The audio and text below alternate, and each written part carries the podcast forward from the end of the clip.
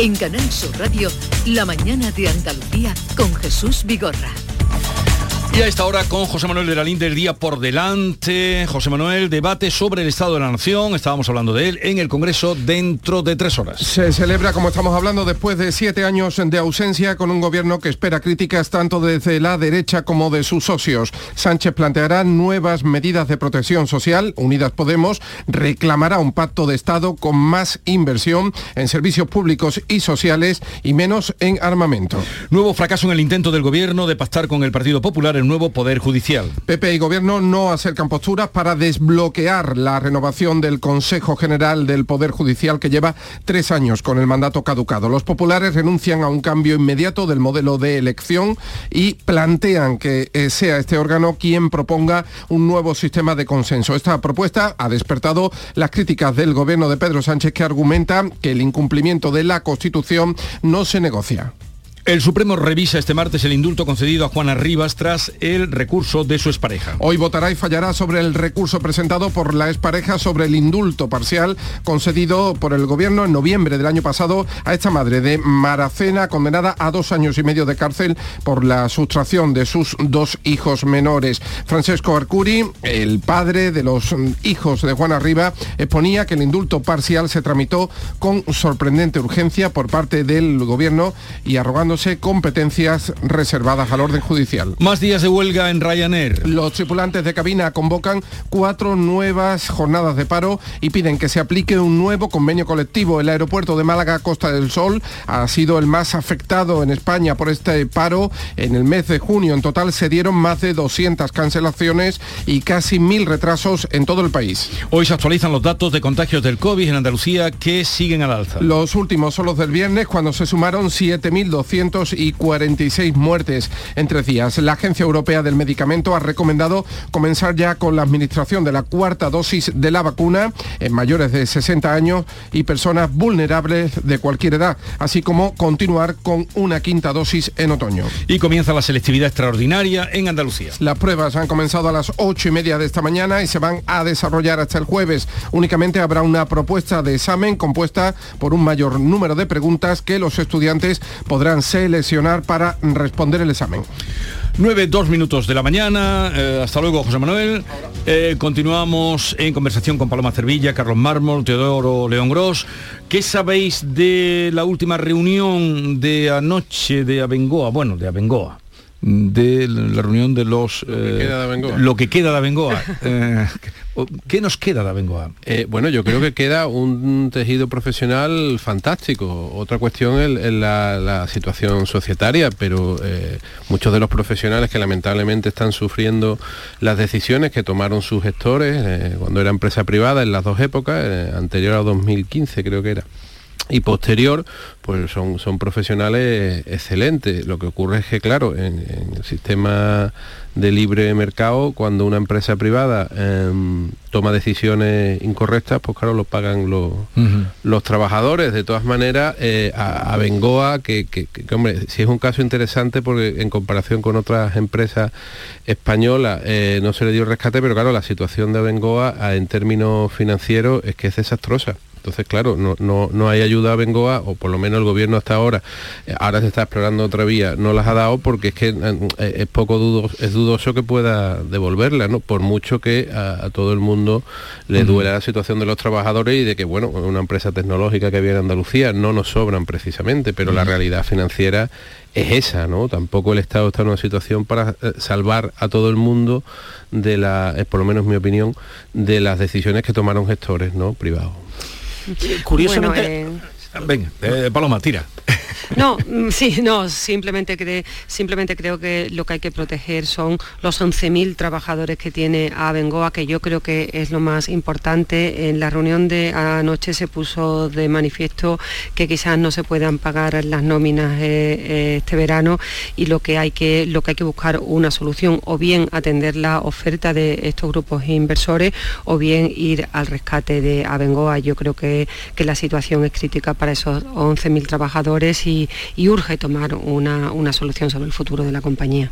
Bueno, eh, lo cierto es que aquí, hace una semana, de repente Clemente Fernández eh, eh, un día después de que el Consejo de Ministros se hubiera de la primera reunión hubiera descartado que, se produjera el rescate de, de, Abengoa dentro de en fin de los fondos de ese digamos con el aval de la SEPI de repente nos sorprendió en una entrevista mm. contigo yo después también lo invité al programa porque realmente, claro, cambió, cambió. Eh, Dijo unas cosas tremendas. cambió el marco a todos eh, anunciando que había un fondo británico de capital eh, nórdico. nórdico, Sinclair, que se llama el fondo, que tiene dinero portugués de otro fondo, RCP, y que estaban dispuestos a invertir más de 200 millones eh, sí, eh, digamos, eh, sin necesidad de fondos públicos, de tal manera que eso permitiría una actuación rápida.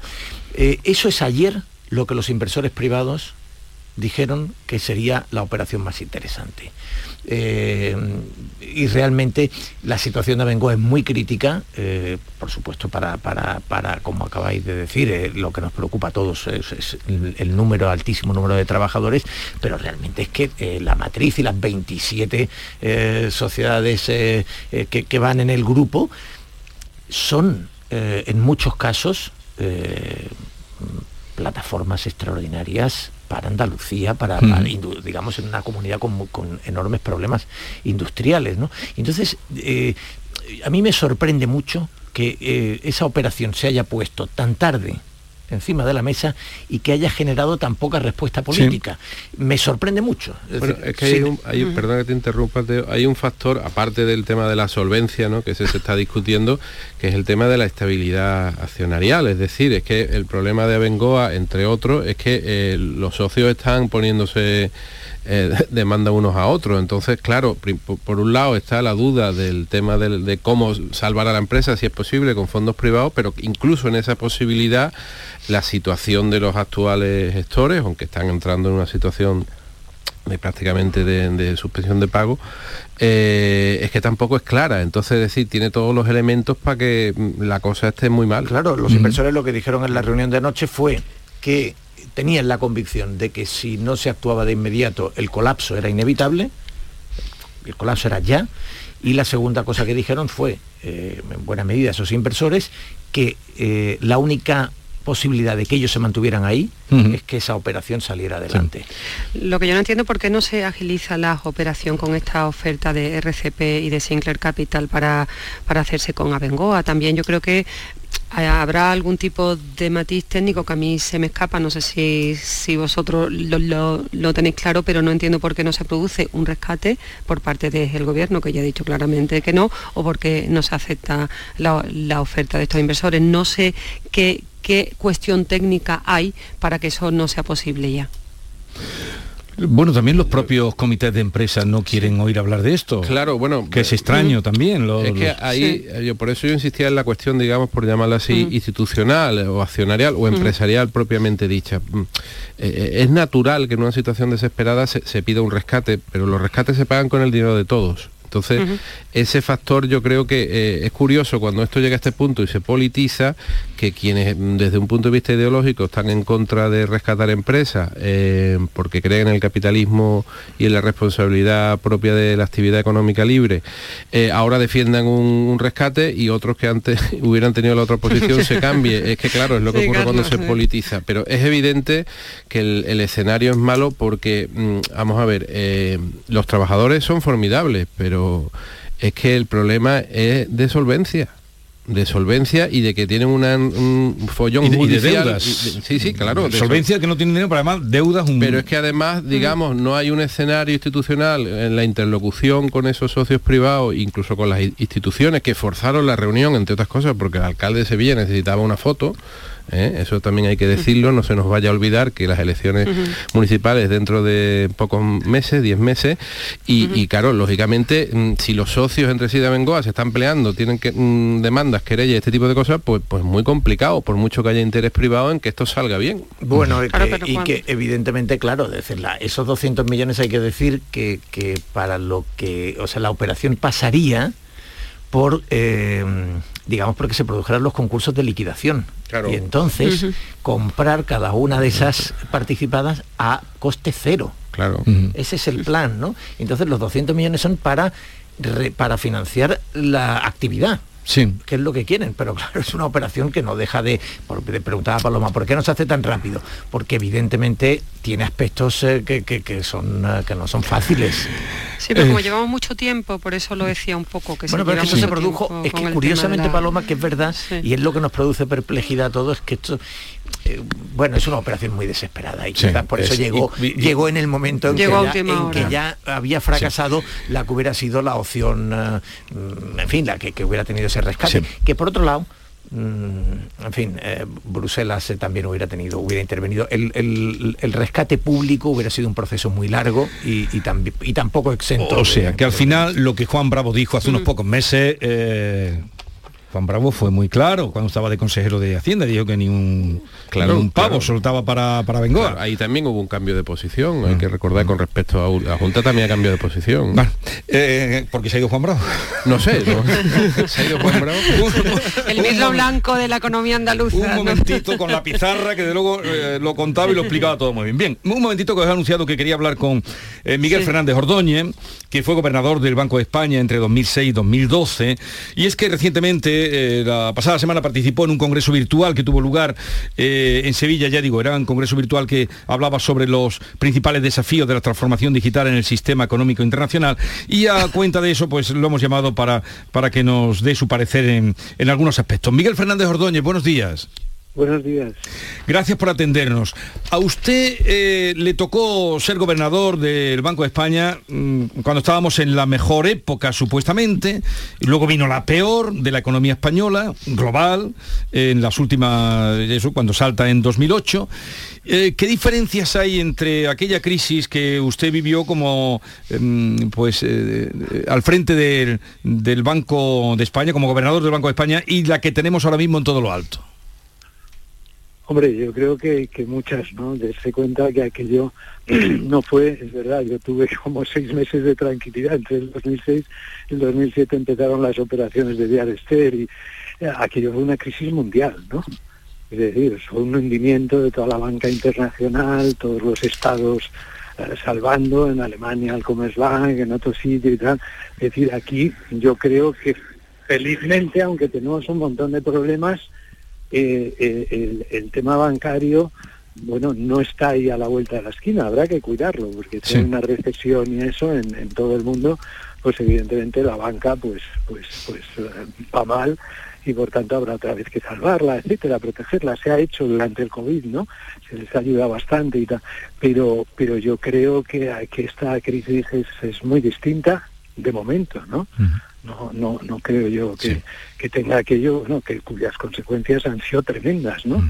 Han sido luego 10 años de falta de recuperación en España y en muchos otros países, ¿no? Ahora es otro, otro, tema que, que, no, es, no es ninguna tontería, ¿no? Todo el tema de la inflación, a ver cómo se maneja, en fin, ese, ese, es un momento preocupante, pero no, no es comparable, en mi opinión.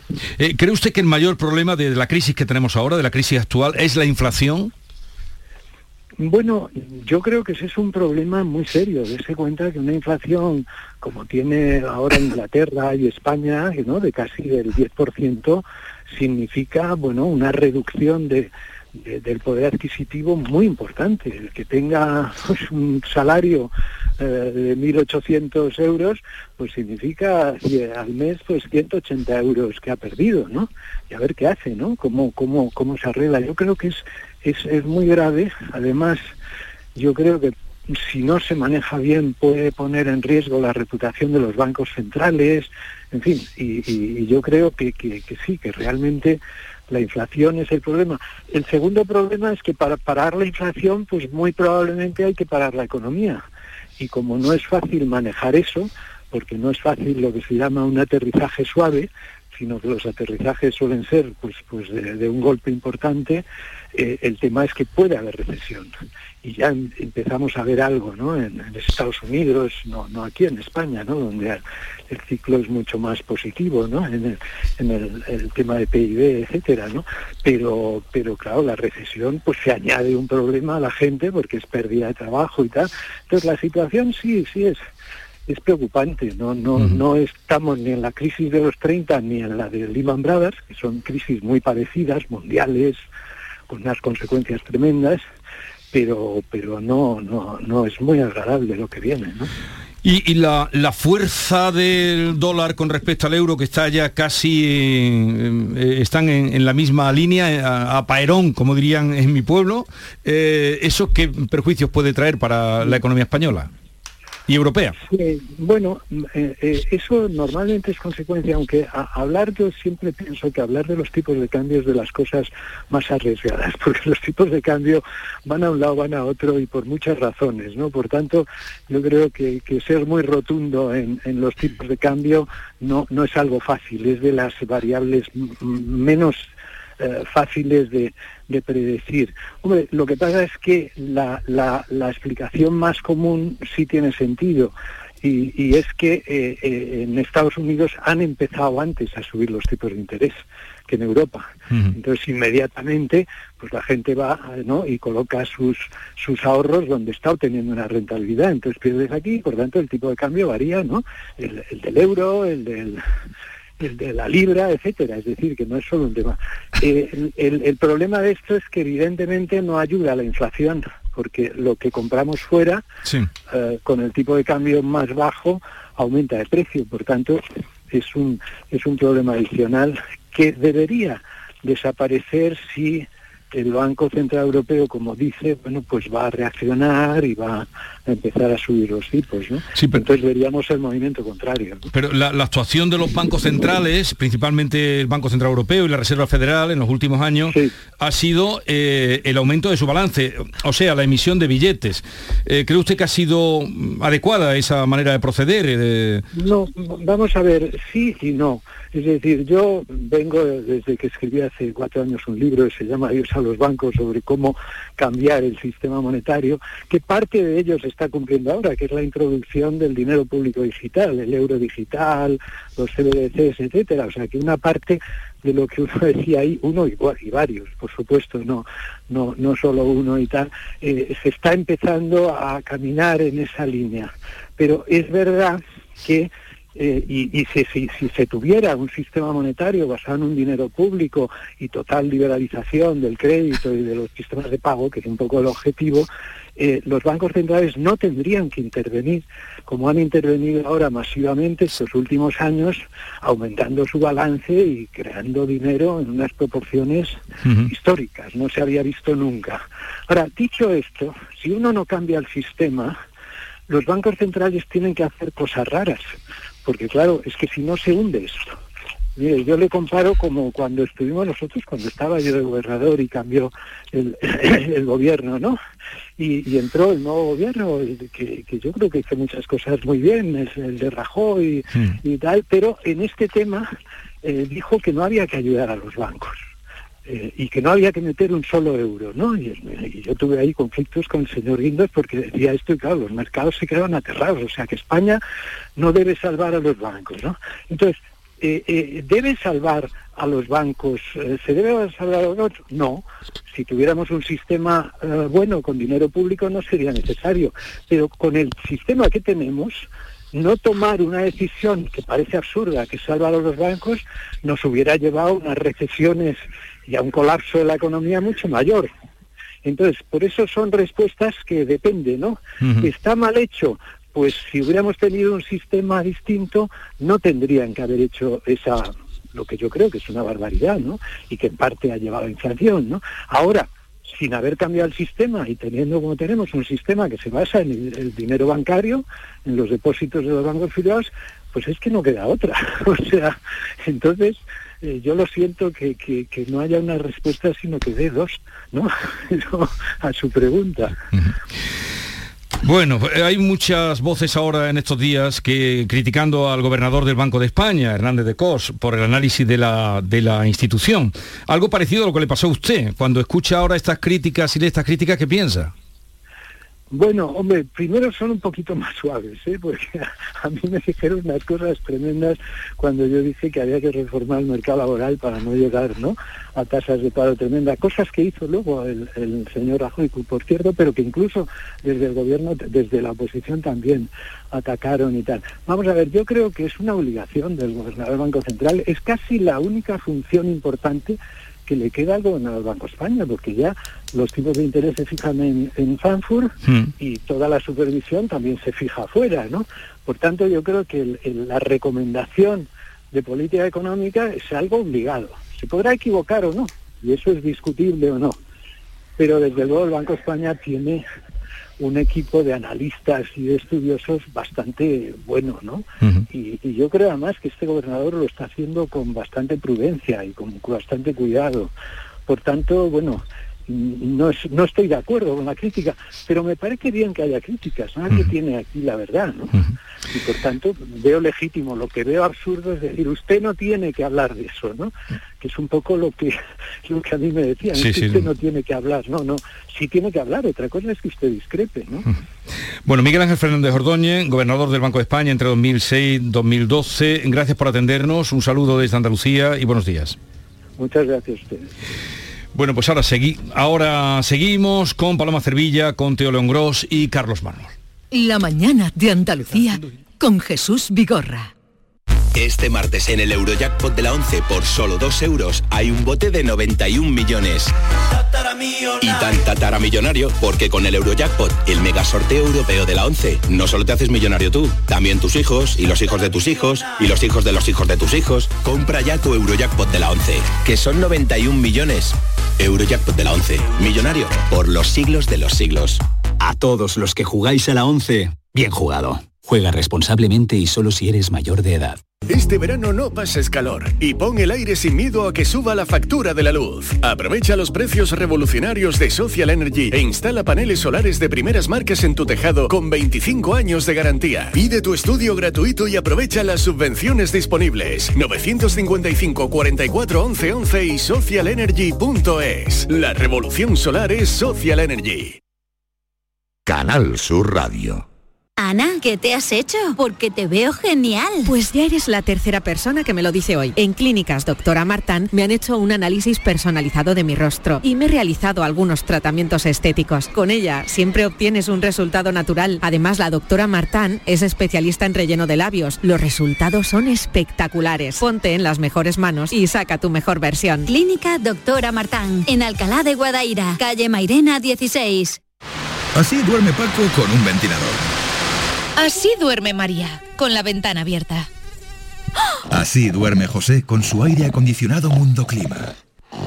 Mundo Clima es la marca líder del mercado con 40 años de experiencia y equipos silenciosos de alta eficiencia. Porque solo tú decides cómo es tu descanso. Si quieres lo mejor, pide Mundo Clima a tu instalador. Centro de Implantología Oral de Sevilla. Campaña de ayuda al decentado total. Estudio radiográfico.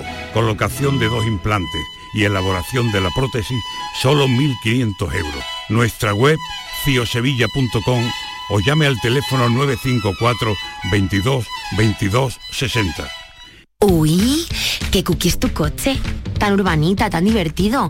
¿Y esa tapicería tan mona? Ay, cómo se nota que es nuevo, nuevísimo. No, no es nuevo pero es un Driveris. En Driveris vendemos coches de segunda mano, pero no cualquier coche. Los seleccionamos, los revisamos y los garantizamos. Y le ponemos un buen precio. Y así con más de mil coches de todas las marcas. No necesitas un coche nuevo, necesitas un Driveris. Encuentra el tuyo en driveris.es. Driveris, vehículos de ocasión de verdad.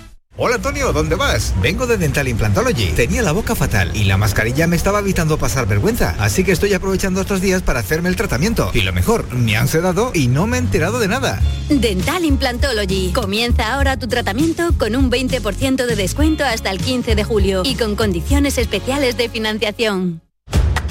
Un corazón fuerte es capaz de mover el mundo. Por eso queremos reconocer con el distintivo Corazón Andaluz a todos los productos, personas y empresas que ponen a Andalucía en marcha. Cuando veas un distintivo Corazón Andaluz, sabrás que ahí hay excelencia y que se consigue desde Andalucía con amor. Donde late Andalucía, Corazón Andaluz. Junta de Andalucía. ¿Sabes que tomando dos litros de agua Sierra Cazorla te aporta el 30% de magnesio que necesita tu cuerpo? Y además es baja en sodio. No existe otra igual. Agua mineral Sierra Cazorla. El Mirador de Andalucía. Las noticias de la jornada. La última hora del deporte. Las entrevistas de interés. La actualidad que buscas la tienes en El Mirador de Andalucía. De lunes a viernes desde las 7 de la tarde con Jorge González. Quédate en Canal Sur Radio. La radio de Andalucía. La mañana de Andalucía con Jesús Vigorra.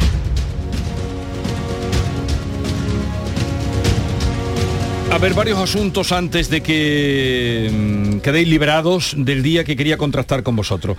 Eh, primero, siquiera fuera brevemente, em, la muerte de José Guirao, que lo conocimos muy bien en Andalucía y que eh, Rubalcaba, de su partido, decía que es donde mejor se entierra, ¿no? En España es donde mejor se entierra, eh, decía. Y otra vez lo volvemos a ver. He hablado hace un momento con Miquel Iceta, mm, eh, no es día de... Pero en fin, con vosotros sí que lo digo.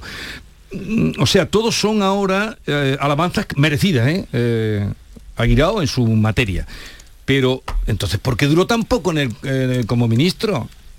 De cultura. Pues- o sea, pues si todo el mundo lo bendice, ¿por qué lo quitaron rápidamente y metieron a aquel señor que se llamaba Rodríguez Uribe, que no sabía ni dónde estaba ni por dónde le venía a ser ministro de Cultura? Porque tener talento eh, va siendo incompatible con estar en política. Ese, ese es el tema de fondo. ¿no? Yo creo que es lo que demuestra un poco la práctica unanimidad sobre la valoración de Guirao como gestor público. ¿no? Ya quisiéramos tener otros gestores públicos como Guirao. ¿no? Y además él se, A ver, se yo- movió en lo privado y en lo público. Yo creo A que- ver, yo creo que No, Paloma, Pal- Paloma, adelante.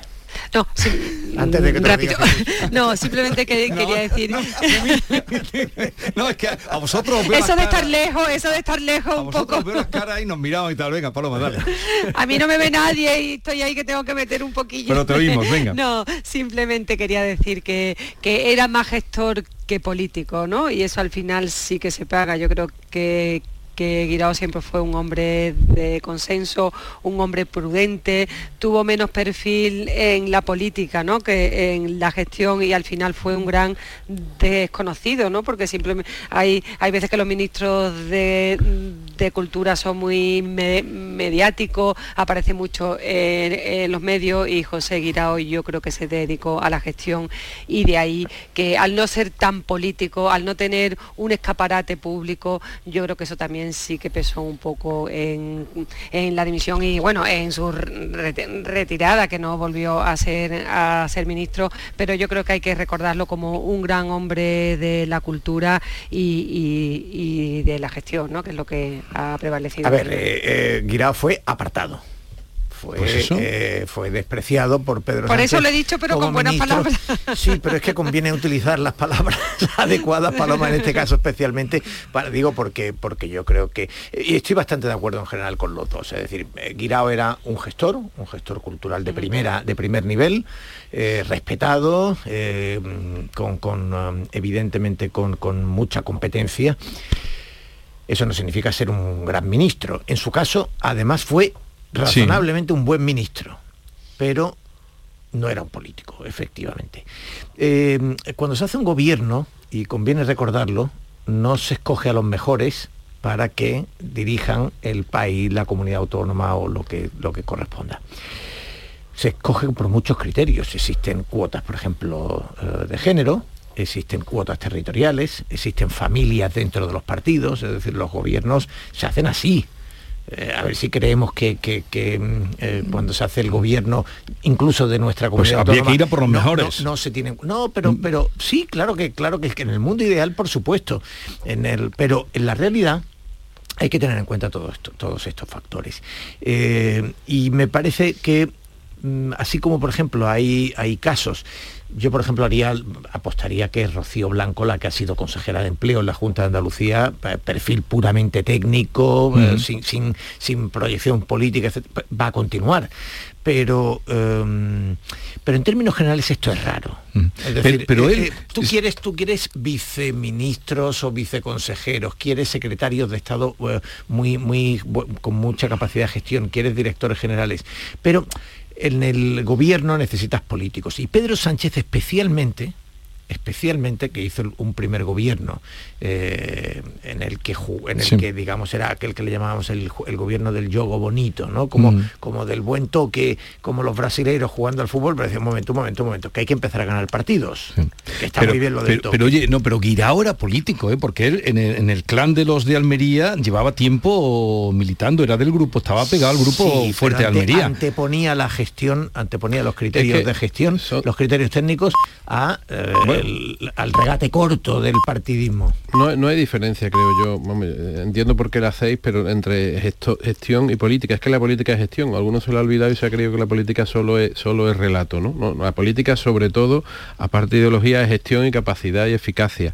De todas maneras, a mí me parece un ejemplo a reivindicar en un momento en el que los políticos eh, creen que están en la forma roja de los Goya.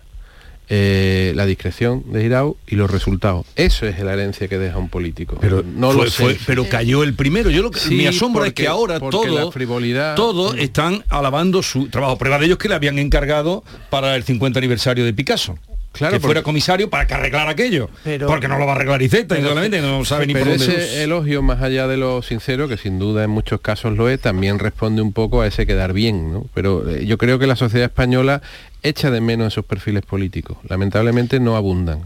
Sí, yo creo, a ver, sería como sería como Jesús Aguirre en el caso de la sanidad, ¿no? Es decir, se puede se, puede ser un técnico, se puede ser un especialista y luego tener ciertas habilidades eh, políticas. Está claro, Jesús Aguirre nada más que hay que ver la valoración que tienen los sondeos. Sí, sí, sí, eh, yo, si fuera Jesús Aguirre, yo si fuera Jesús Aguirre me retiraba ya, porque pues no creo, no creo que vaya a atender, no, creo que vaya a atender. Si yo le pregunté, yo le he dicho aquí que creía en él eh, cuando lo hemos visto también, Carlos Manos, yo creo que tú también eres del clan de los que estamos con Aguirre, ¿no? bueno, según el día. Bueno, según el día, vale.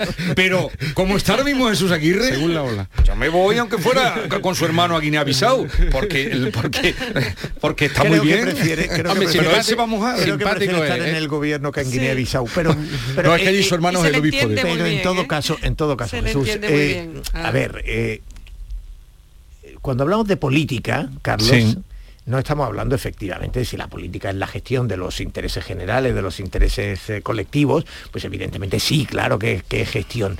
Pero cuando hablamos de política nos referimos a la guerra, a la batalla de partidos eh, que, está destinada a ganar las siguientes elecciones, a, mantener en el tablero arrinconado al, rival y a, tener, mm. ocupar la posición central, ¿no? la posición dominante.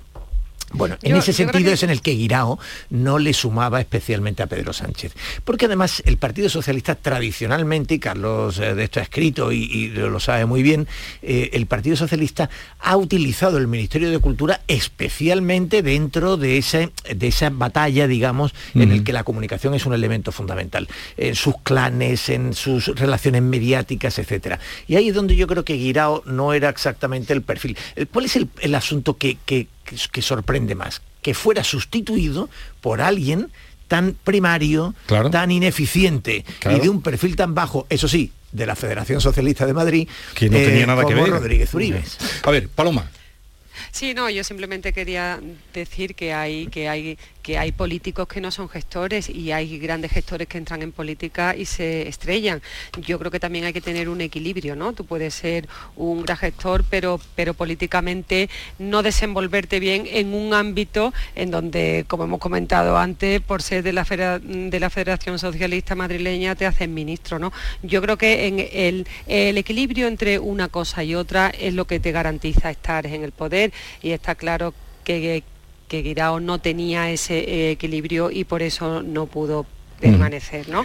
Yo creo que, no, que tenemos un ejemplo de ministro de Cultura como Massin Huerta, un compañero nuestro de los medios de comunicación, pero no tenía habilidades para estar en la política. hoy lo tengo yo, hoy lo tengo aquí con su libro, Adiós Pequeña, luego vendrá.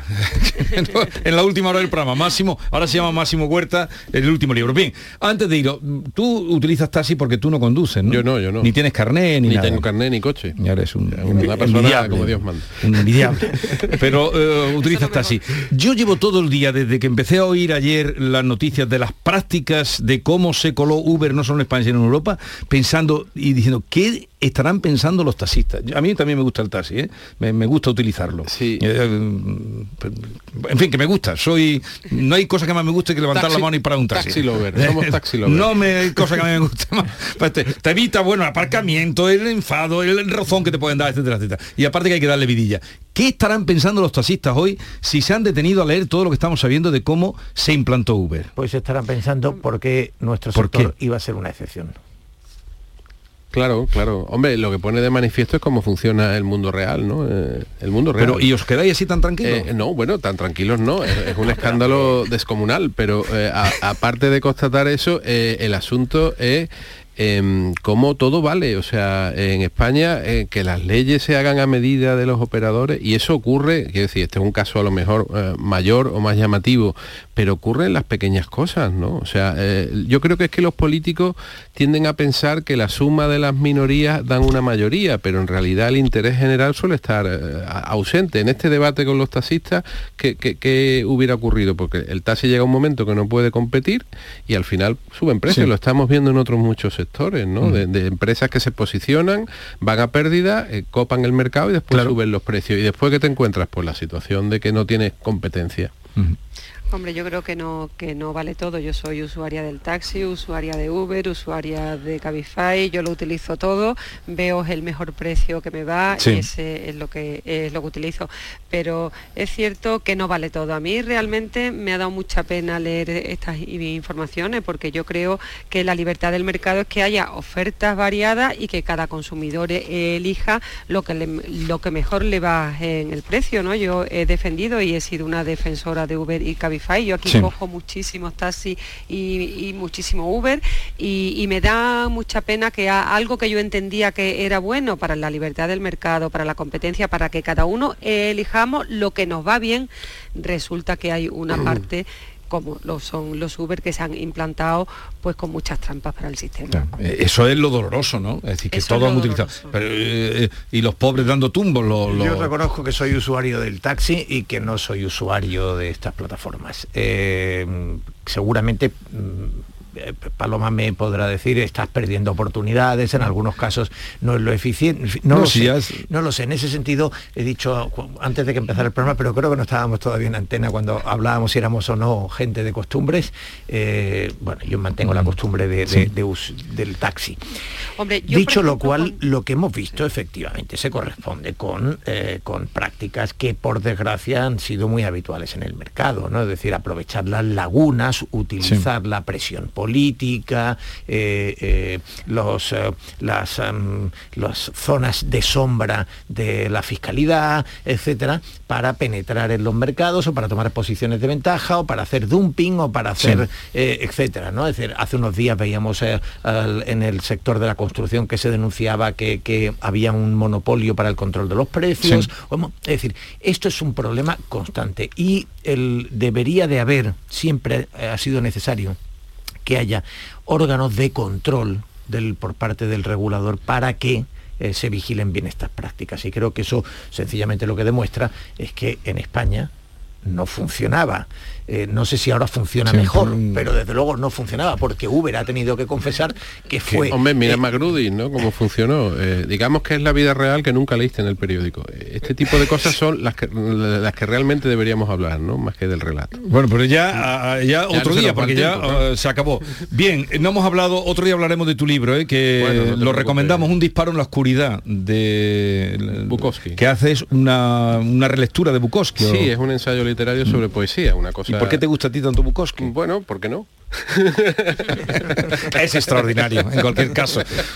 Cualquier libro que Shakespeare, eh, nunca lo haría. Shakespeare nunca lo haría. Y otras cosas más rotundas. Y los bueno, tomaron el barco. Paloma, ha sido un placer como siempre. Creo que ya no te veré hasta que no volvamos, ¿eh? eh yo seguiré aquí. Creo, ¿eh? creo. seguiré aquí. y no sé si hasta, luego. ¿En el Parlamento irás el jueves o no? Lo hago desde plató. Lo hace Hago- desde plató. desde Pues la plató. noticia está en el Parlamento, querido. Sí, pero el- mi programa está en el plató. Hoy los platós son volátiles. No, hay, hay, un, hay programación Ya, especial ya en su horario, hay programación especial. No era por si te iba a ver parte allí. de Canal Sur Televisión, nosotros como estamos fuera del... eh, pero bueno, dicho eso, eh, Jesús, disfruta de tus inmerecidas vacaciones. Muchas gracias, yo también te quiero. Y Carlos, que nada. Eh, Nos vemos, eh, aquí estaremos. Aquí seguimos. Eh, Máximo Huerta nos visita después, que ya lo he dicho, y muchas cosas más que tenemos por delante. Y además, una cosa más, a los taxistas que están escuchando esto que estamos contando, estas malas prácticas con las que se implantó Uber, sin ánimo de, sin acritud, como decía el otro, ¿no? Sin acritud. Pero yo quiero que me digan su sensación cuando han oído esta noticia, ¿cuál ha sido? No valen los tacos. Dime, dime, ábrele a Teo que ya le habíamos cerrado. No, me gustaría... di- 15 segundos. Eh, yo creo que hay que distinguir Uber y los conductores de VTC. Ah, por supuesto. Eh, en- ellos mismos decían ayer, somos esclavos de un Sí, sistema sí, sí. en el que esta efectivamente esta es la realidad de un sistema en el que nosotros somos, eh, es decir, en muchos casos tienen eh, sueldos más depauperados que otros, que otros sectores. Es decir, que en algunos enfrentamientos que hay al final entre el taxi y el conductor del VTC, de los que están enriqueciéndose, no son esos a los Ni que les destrozan el Pero a mí me gustaría no, a taxistas que son muy eh, míos, eh, los que me escuchan y los que no también, también. el 679 40 200 ¿qué, qué han sentido eh, ellos cuando después de toda la lucha que tuvieron, cuando han sentido que el Uber se implantó de esa manera y utilizando malas prácticas o engañando? Eh, me dejan ahí su impresión emitible, no empecemos, emi- emitible, radiable. y quiero escucharla. Seguimos.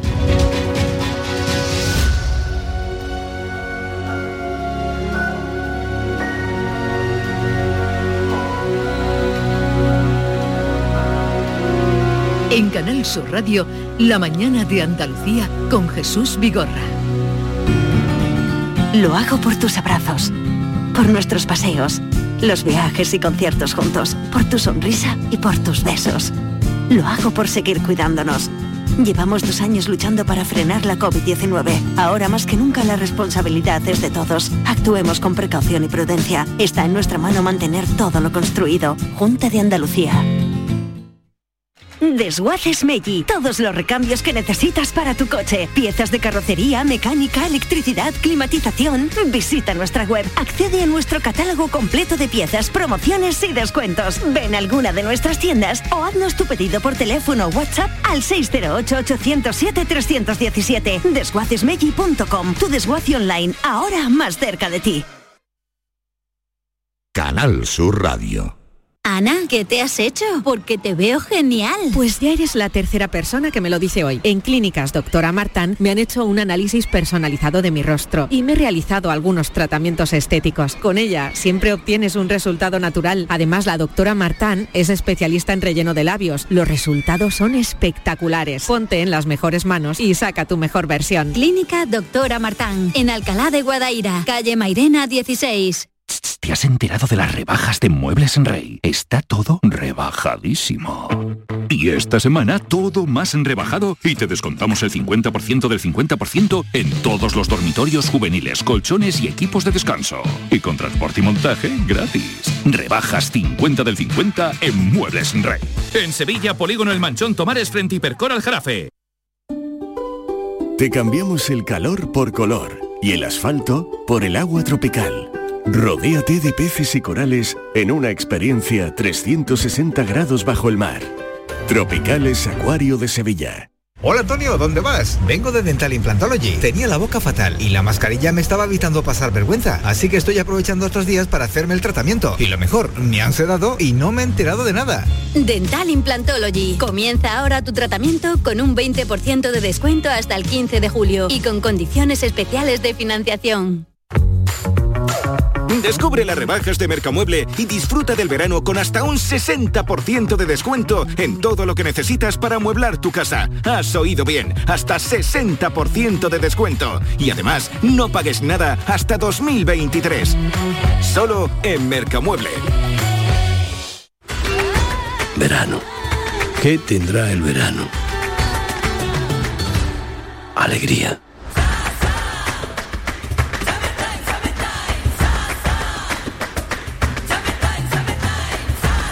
Este verano, date una alegría. Venga Andalucía.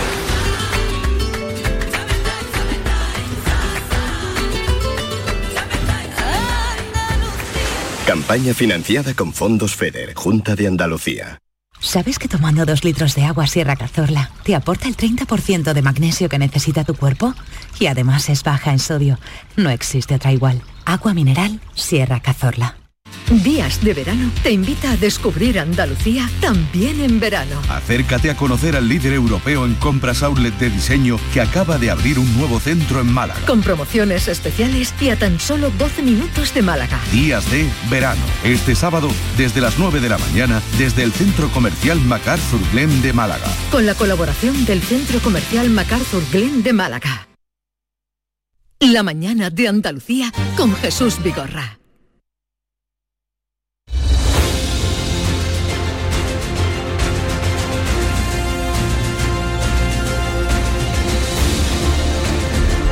9.45 minutos de la mañana, eh, son las 10 menos cuarto, esto es la mañana de Andalucía y ya está por aquí Maite Chacón. Buenos días, Maite. Eh, sí, dime, dime, buenos días. Buenos días, Jesús Vigorra. ¿Qué tal estás? Muy bien, estupendamente. Es que, voy con atraso de conectar con, con eh, Jaén, perdóname. Voy a César Domínguez, que había quedado con él porque hay, ha habido un fuego, un incendio en una fábrica de maderas. No sabemos en el estado en el que está actualmente. César Domínguez, buenos días.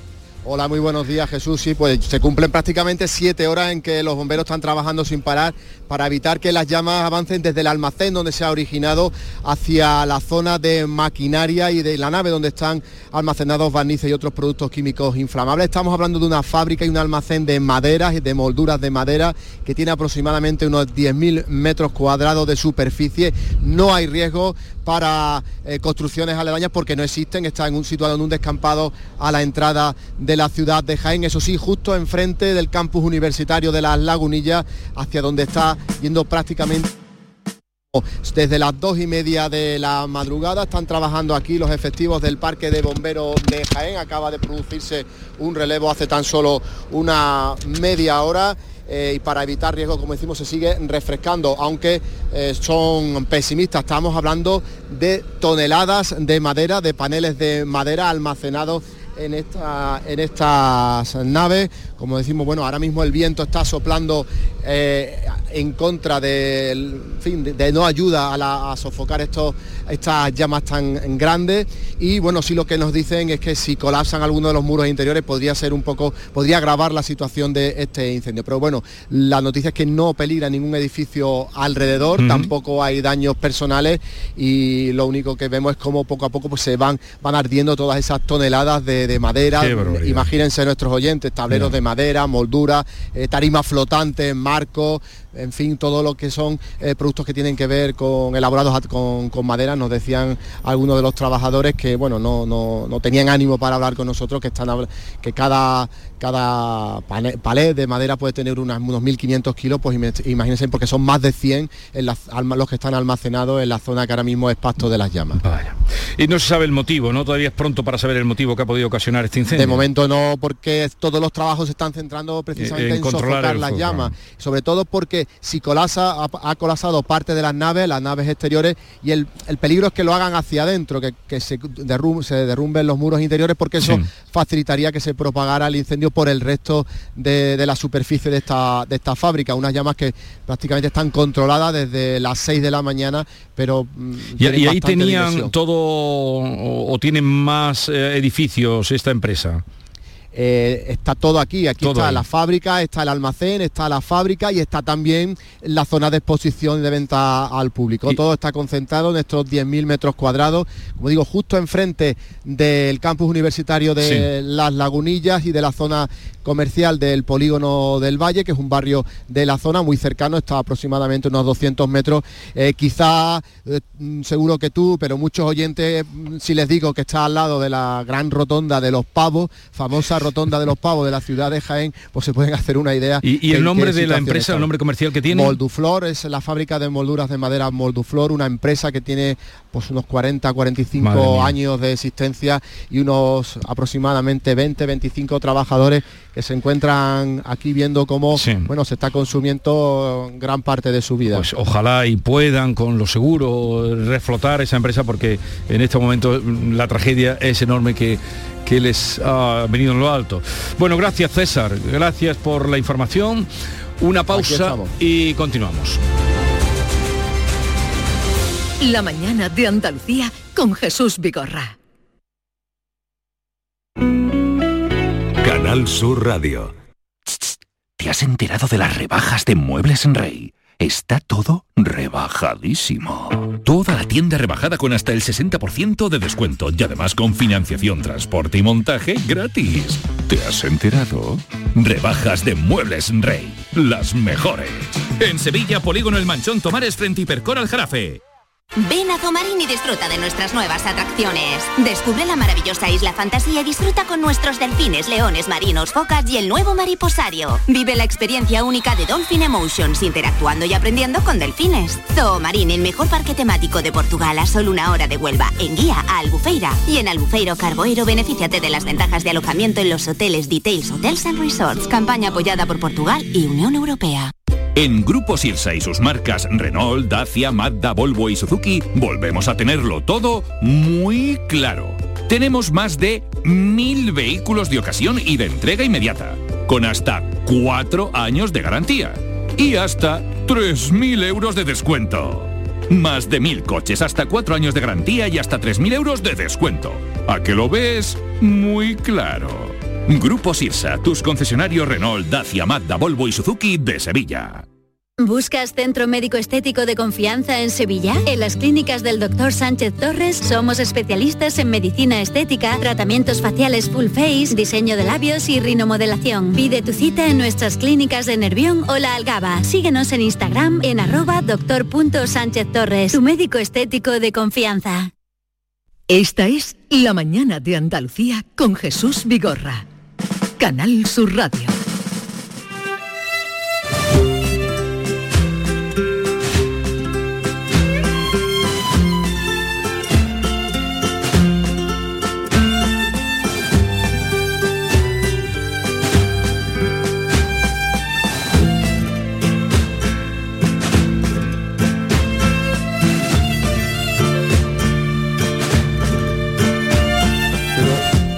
Esta música eh, no, no, la ubico o no me ubico yo en ella. Me gusta, me parece bellísima, pero... ¿No te ubicas? Ubícame tú. Esencia Flamenca se llama. El grupo. Es muy bonito, ¿verdad? Y es una marcha procesional. Sí, es que porque nuestro invitado, al que vamos a, presentar ahora mismo, es un hombre que en realidad él es eh, físico de partículas, pero todo el mundo aquí lo conoce como, como meteorólogo, aunque él en realidad no es meteorólogo. lo conocen como el meteorólogo cofrade. Exactamente, el meteorólogo cofrade. es Antonio Delgado eh, ya muchos de ustedes seguro que lo conocen. Vino la Semana Santa, nos hizo una visita eh, y ahora que anda por aquí, pues hemos aprovechado la ocasión para invitarlo. Yo estaba tratando de dar su Twitter, pero yo no tengo narices de poner esto en pie porque no lo van a entender. A ver. Antonio Delgado, buenos días. Buenos días Jesús, no es tan difícil. Arroba NLCLHC tampoco es tan difícil. NLC, pero para que me salga así del tirón. no, no, no, no lo pretendas. NLC, LHC son las eh, siglas de dos aceleradores de partículas. NLC es Next Linear Collider y LHC es Large Hadron Collider. Me puse ese nick hace más de 25 años y es, mi, y es mi identidad eh, cibernética y siempre uso la misma eh, identidad porque nadie la tiene pillada. Bueno, es arroba NLCLHC. Correcto. NLCLHC N ya está. Déjalo, Jesús, déjalo. A ver, no, debe ser más, más fácil. NLC LHC investigador. Ahora. pero es fácil Ahora buscarme. Mm, en Twitter pone Antonio Delgado y el único que tiene una foto de la Macarena soy yo. No, no, yo te tengo, te tengo. Bueno, hoy nos vas a decir esto que está pasando, por eso lo hemos invitado, que andaba por aquí y que nos diga esto que está pasando, a qué se debe y hasta cuándo vamos a tener estos calores y si es verdad que Sevilla, ciudad que tú tanto quieres, eh, porque nació en Toledo, se crió en Madrid, pero por vocación es sevillano, por eh, amor malagueño. Em, por profesión de, la Luisiana, ¿no? De Indiana. De Indiana. Oye, em, ¿vamos a llegar a los 45 grados? Vamos a ver. Eh, eso es difícil de prever porque mm, ahora, mm, a partir de hoy va a haber calima que es eh, polvo en suspensión. Y eso va a hacer que es posible que las temperaturas máximas no sean tan extremas. Desgraciadamente eso va a hacer que las temperaturas mínimas sean más altas. Yo veo difícil que se lleguen a 45 grados oficiales. Estamos hablando eh, de lo que la EMET da como eh, temperatura oficial, que es en, el aeropuerto de San Pablo y es sobre unas circunstancias muy particulares en los termómetros callejeros se van a ver temperaturas y ya se están viendo temperaturas locas, pero esa temperatura no indica la temperatura del aire, esa indica la temperatura en la que el sensor que está al sol está midiendo y suelen ser metálicos, con lo cual da más temperatura. 45 grados, no diría yo que no rotundo, pero lo veo difícil. Antonio, pero estamos viendo mapas en, los telediarios, ¿eh? en los informativos. 47 grados en Badajoz. Eso no, no, 47 no han sí, Sí, sí, sí, 47 grados en Badajoz, que lo he visto yo. Lo que pasa es que esos mapas, eso es un mapa de temperatura de una salida determinada del modelo que mañana ese mismo mapa para ese mismo día te puede dar 45 grados. Es decir, cuando uno hace una predicción meteorológica no mira la última salida del modelo, sino que hace una media. Y eso es una predicción más exacta de lo que puede ocurrir. Pero como estoy diciendo, la temperatura final depende también de si hay calima o no hay calima, de una subida o bajada rápida. Es muy difícil saber exactamente ni a la hora en que se va a dar la temperatura máxima ni cuánto va a ser. Pero la temperatura luego es la que da. Sí, sí, sí. la que se ha dado. Por ejemplo, los últimos cinco días, lo estaba eh, verificando, llevamos cinco días donde en el aeropuerto se está dando más de 40 grados. Si es posible que Sevilla, el aeropuerto, se pase al menos 10 días con temperatura máxima de 40 grados. Eso ya es algo extraordinario. Pero vamos a ver, ¿qué está diciendo? ¿10 días seguidos? Le quedan todavía como poco cinco días a esto. A esto le quedan como poco cinco días. Como poco cinco días. A ver, ¿la calima de la que hablas eh, viene enchurretando las paredes o no? Porque hay que ver cómo dejó la calima todo, todo lo invernadero de Poniente. Vamos a ver, eh, la calima que va a entrar a partir de hoy no va a enchurretar casi nada porque desgraciadamente no, va a llover. No va a llover. Pero sí va a dejar esa sensación todavía de más calor, porque eso lo que hace es que te da una sensación de más húmeda. Me preguntabas qué se ha producido, por qué estamos teniendo esto. Esto es una combinación de dos efectos eh, que no suelen darse juntos en verano. Tenemos lo que se llama la dorsal africana, que es una lengua de calor que viene del Sáhara. Y luego, al oeste de la península, en lugar de tener el anticiclón de las Azores, ahora tenemos una dana, que aquellos que me siguen en Semana Santa saben que la palabra dana es muy mala para Semana Santa porque trae lluvia, son bajas presiones Ahora no trae lluvia, pero como hay bajas presiones, el que sepa algo de, física, el, aire va de las altas presiones a las bajas presiones. Si las bajas presiones están al oeste de la península, el viento va a ir del este al oeste. Eso es levante, eso es lo que te hizo a ti Jesús pasar mal este fin de semana en Cádiz. Este fin de semana era terrible. y pues yo cuando, cuando lo abandoné ayer, eh, había un ventarrón y, pues, eh, desgraciadamente, va a seguir, ¿verdad? desgraciadamente a los que estén en el litoral gaditano van a pasar todavía cinco días más de una levantera buena y es precisamente por estas bajas presiones que no traen lluvia y hacen bajas presiones que son las que vienen del oeste. Del oeste. Y, los vientos. y la dorsal que está en la península genera unas altas presiones y entonces el viento va del del este al oeste, ese es el levante y eso hace que es lo que se llama en el, interior de Andalucía, se llama el solano, que es, el, que es el viento. El viento solano, claro. Claro, pues ese viento no refresca porque es muy recorre toda la tierra claro se calienta en ese recorrido. y entonces hace que no bajen las temperaturas por la noche. ¿Y, el viento de levante que llamamos de levante es solano en el interior de dónde viene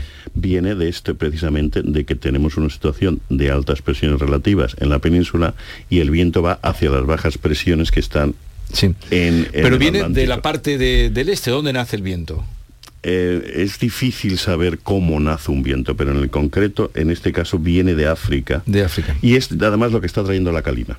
La calima no es nada más que polvo en suspensión que viene del Sáhara. Entonces es un viento que viene del sur, gira en la península ibérica, se convierte en, en levante y es lo que hace el levante en el, en el estrecho cuando todos hablamos. Y de hecho es posible que, que haya avisos no solo de altas temperaturas, sino de fuertes vientos ahora mismo en Tarifa. Pues ya lo saben ustedes, pero se va a quedar un ratito con Sí, nosotros. se va a quedar con nosotros. Antonio Delgado, Y además sabe que, que nos va a dejar que llamen los oyentes. Sí, es que él es muy generoso. meteorólogo cofrade. Ustedes pregunten lo que quieran, ya ven con qué eh, facilidad nos lo cuenta y nos lo explica.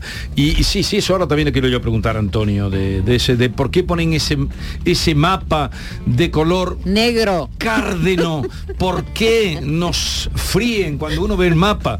Es que lo estamos viendo ahora mismo, ese mapa, por- pero ¿por qué ponen ese negro hasta miedo. cárdeno que da miedo? Pero eso ahora nos dará también tu opinión. Eh, tenemos WhatsApp, a ver.